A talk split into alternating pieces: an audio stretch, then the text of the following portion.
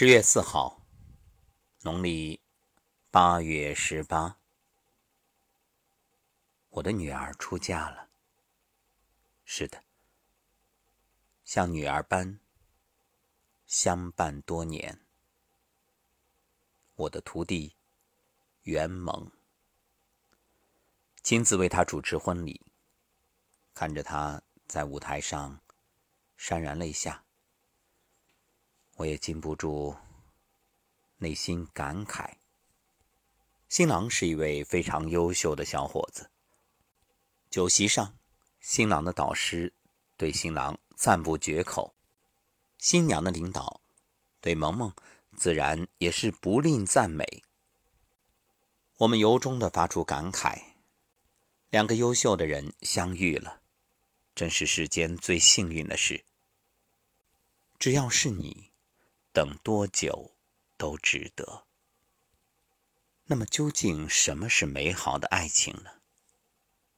我相信今天这个日子，全国各地一定有许许多多的新人走进了婚礼殿堂。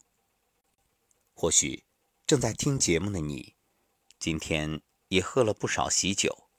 那么，不妨把今晚的节目分享给你的新人朋友。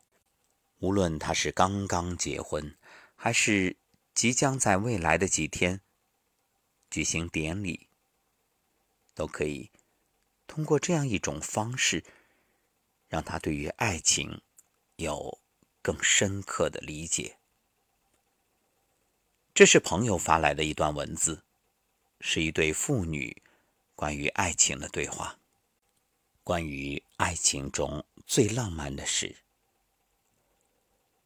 女儿格格问：“什么是爱情中最浪漫的事？”父亲回答：“就是你心仪的人，陪你的他读两行书，读读那些浪漫的句子。爱你，就像爱生命。你想知道我对你的爱情是什么吗？就是从心底里喜欢你。”觉得你的一举一动都很亲切，不高兴你比喜欢我更喜欢别人。你要是喜欢了别人，我会哭，但是我还是喜欢你。天哪，多美的文字啊！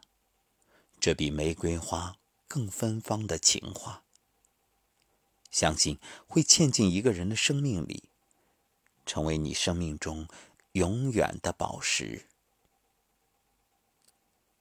爱是一切自然颂歌的主题，鸟类的歌声是一首贺喜的结婚之歌。在深水里，在树林和牧场的高空，以及大地的心脏，爱是万物从事的工作和生存的状态。这是梭罗说的话。你知道梭罗吗？在这个美好的日子里，你陪着心爱的人写一本书，一起到大自然的怀抱里去听听彼此的心跳，也是个相当不错的选择。还可以陪他念念诗，仓央嘉措的。那一天，我闭目在经典的香雾中。蓦然听见你诵经中的真言，那一月，我摇动所有的经筒，不为超度，只为触摸你的指尖。那一年，磕长头匍匐在山路，不为觐见，只为贴着你的温暖。那一世转山转水转佛塔，不为修来世，只为途中与你相见。那一月，我轻转过所有经筒，不为超度，只为触摸你的指纹。那一年，我磕长头拥抱尘埃。不为朝佛，只为贴着你的温暖。纳兰性德，人生若只如初见，何事秋风悲画扇？等闲变却故人心，却道故人心易变。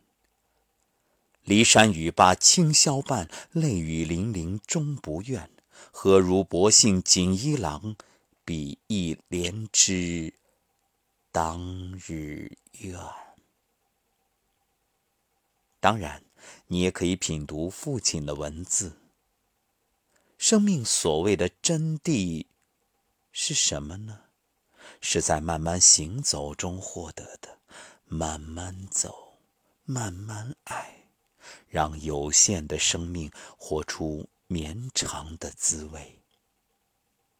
风吹着窗外的花树，云唱着蓝天的歌谣。怎么样，都是好了。你可以把一天过成你想要的一辈子，你可以的。你是人间四月天，八百里陌上花开，为你吹开。智慧的叶子掉在人间，千百年了。人类从来不曾走远过，还在俗世里活着、爱着、唱着他们自己的歌谣。你吹过四月的风，你淋过十月的雨，这人生啊，算的是圆满了。记住了，别期望别人的幸福，那是结在人家树上的果子。你把自己的树种好了，自有幸福栖落其上，你一伸手就能摘到。这世上，记忆是不大靠得住的，得用文字一笔一笔记下来，你的所有时光便都被文字保鲜着，等老了取出来做下酒菜。所以，你陪爹这么多年，爹写了近百万字的格格日记，待出版了，文字配酒。孩子，爱情中，你最要关心的不是明天怎么样，而是今天过得好不好。无论是在做事，还是在休闲，你内心充满愉悦感。这就是爱情给你最大的奖赏。每一朵玫瑰都有刺，正如每个人的性格中都有别人不可接纳的部分。爱护一朵玫瑰，不是将它的刺全部根除，而是学会怎样不被它的刺所伤，也不要让自己的刺。伤了对方。